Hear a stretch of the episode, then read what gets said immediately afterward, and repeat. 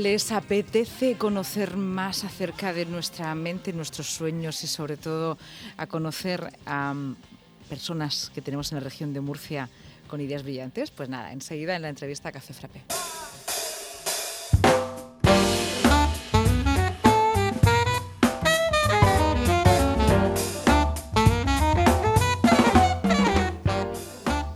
Complicado de presentar siempre a los escritores, a las personas que idean, que teorizan.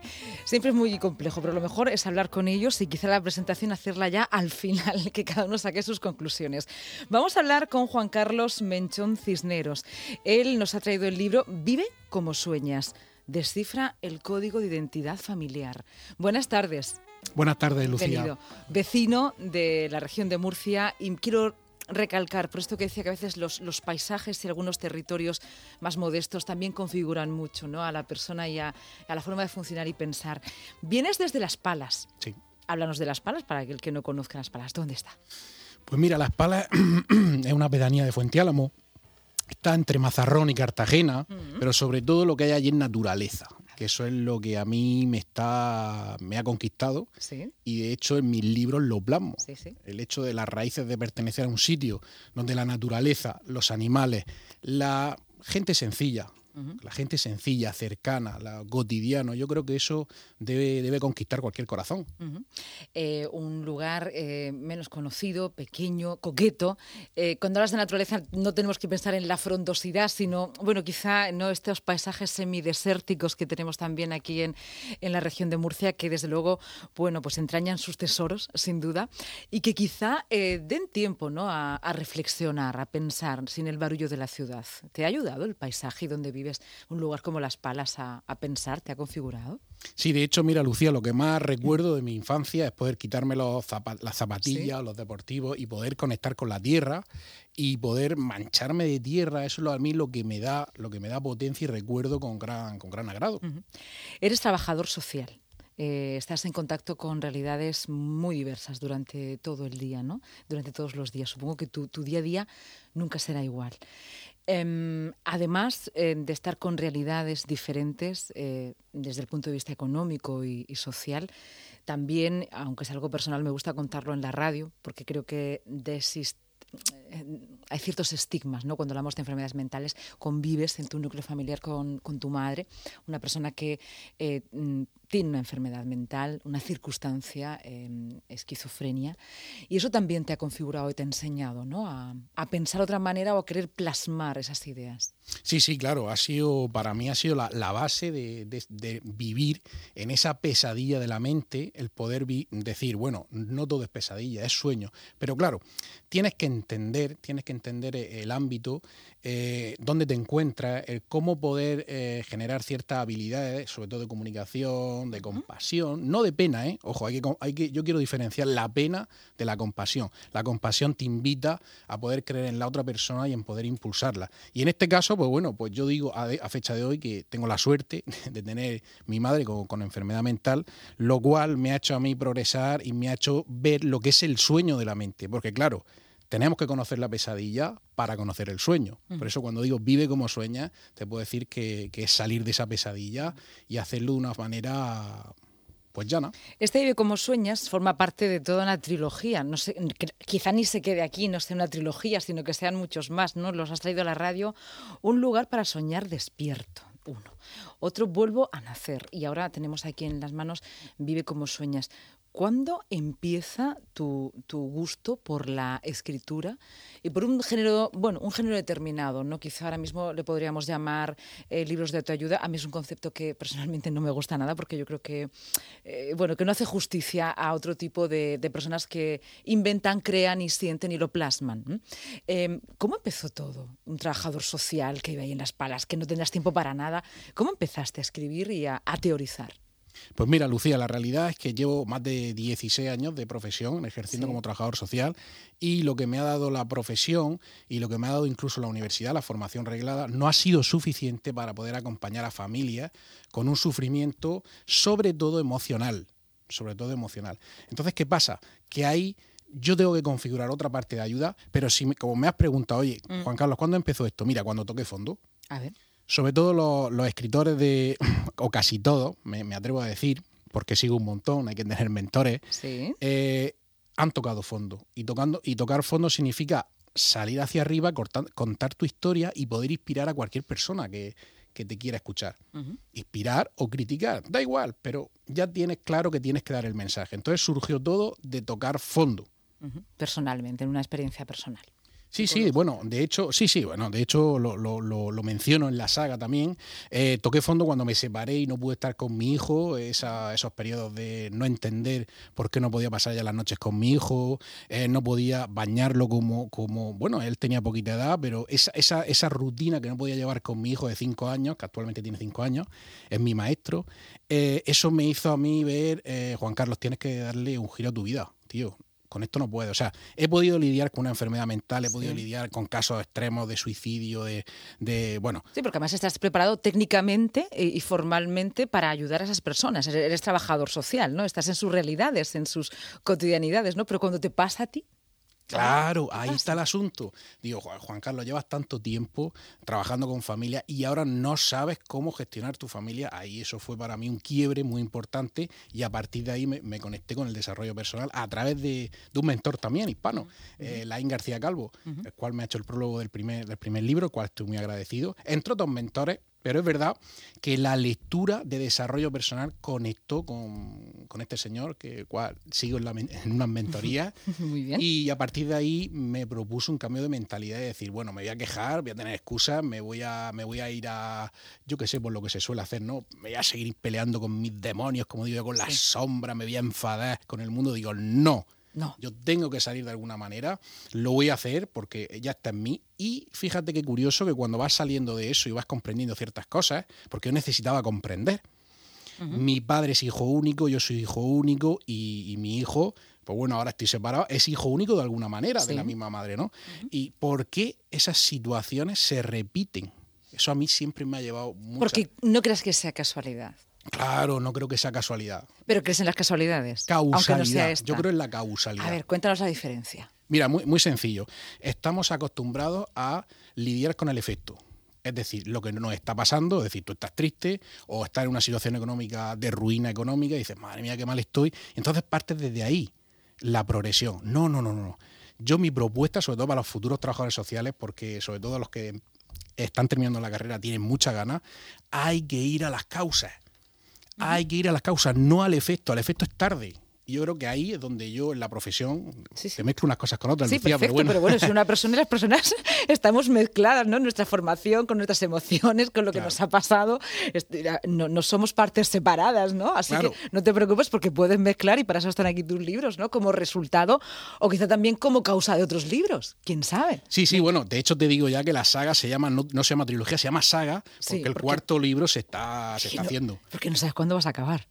claro, no sé cuándo voy a acabar, efectivamente es muy bonito este, este, bueno, lo que le iba a decir a, los trabajadores sociales, sobre todo que están terminando la carrera, que eh, busquen esas causas, busquen esas causas, pero esas causas las tienen que buscar desde el desarrollo personal. Es decir, yo como a mí lo que me mola.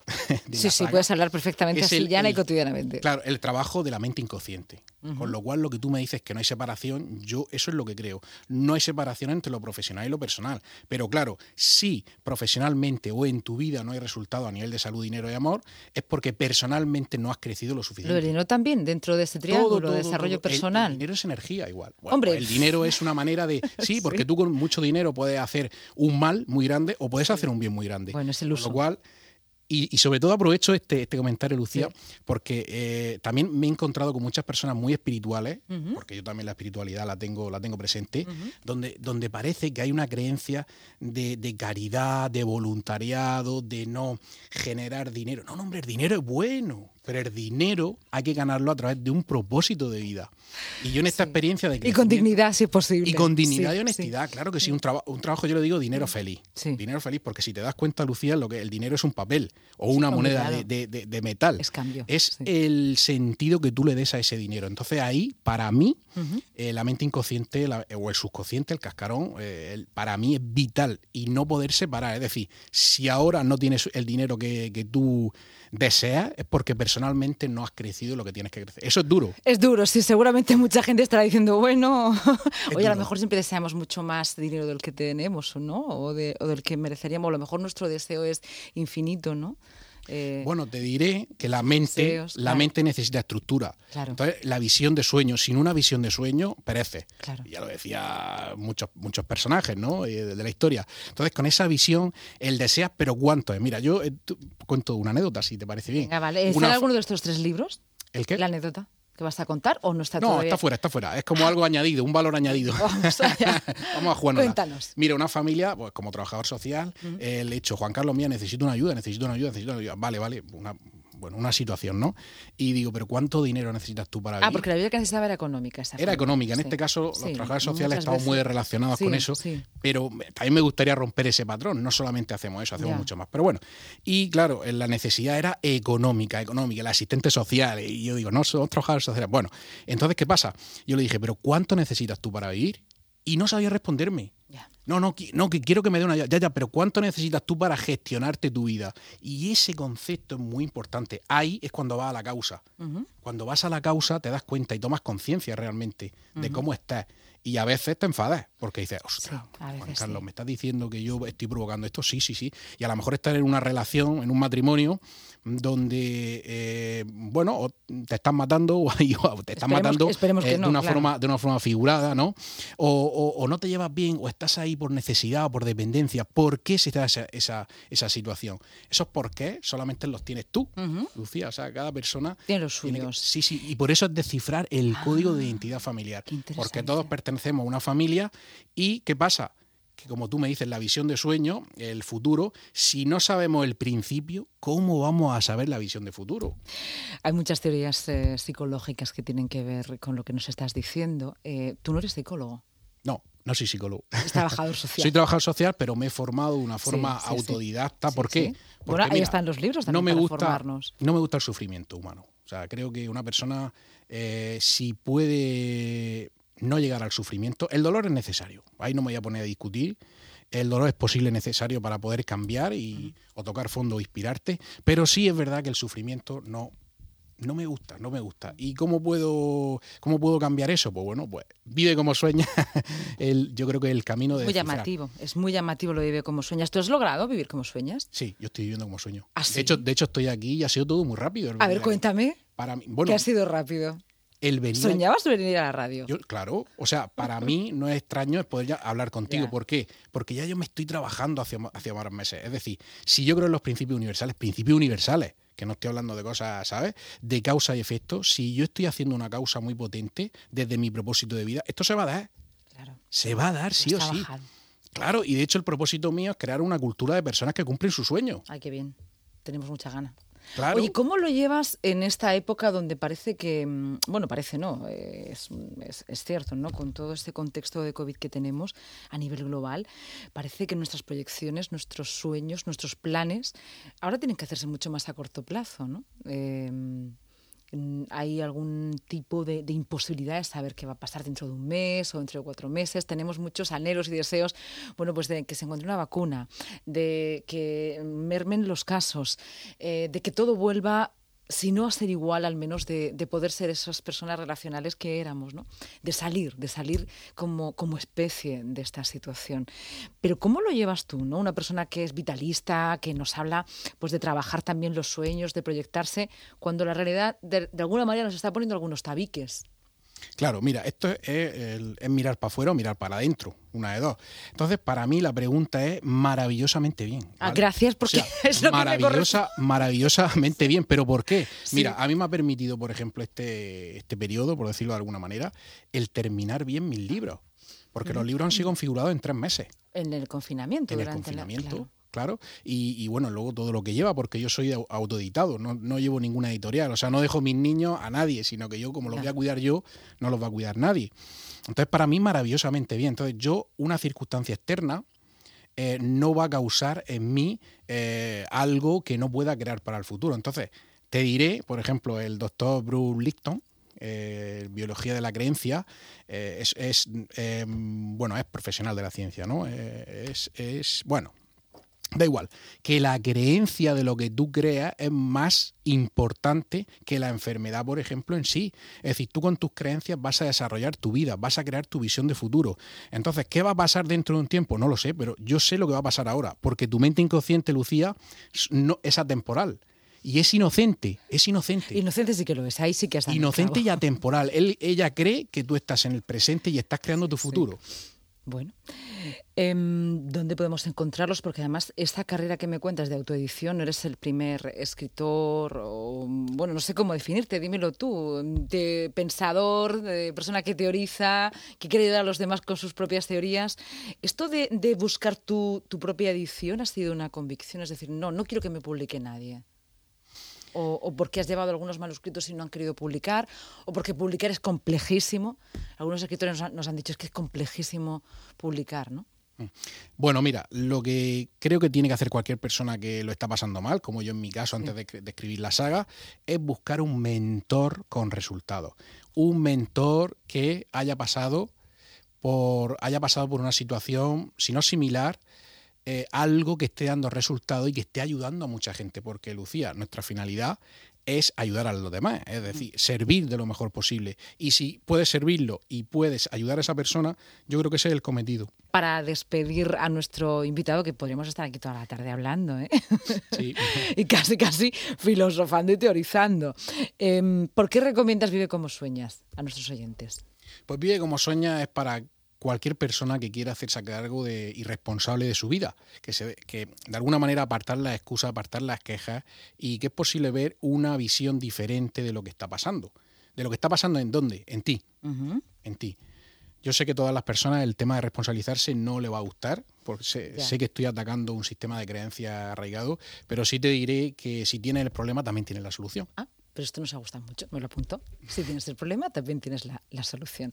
Bueno, pues te agradezco la visita a la radio, este café frappé que nos hemos tomado, muchísima suerte y ojearemos un poquito lo que nos cuentas, ¿vale? Un saludo a, a toda la gente de Las Palas y ha sido un placer, ¿vale? Muchas gracias. Hasta luego.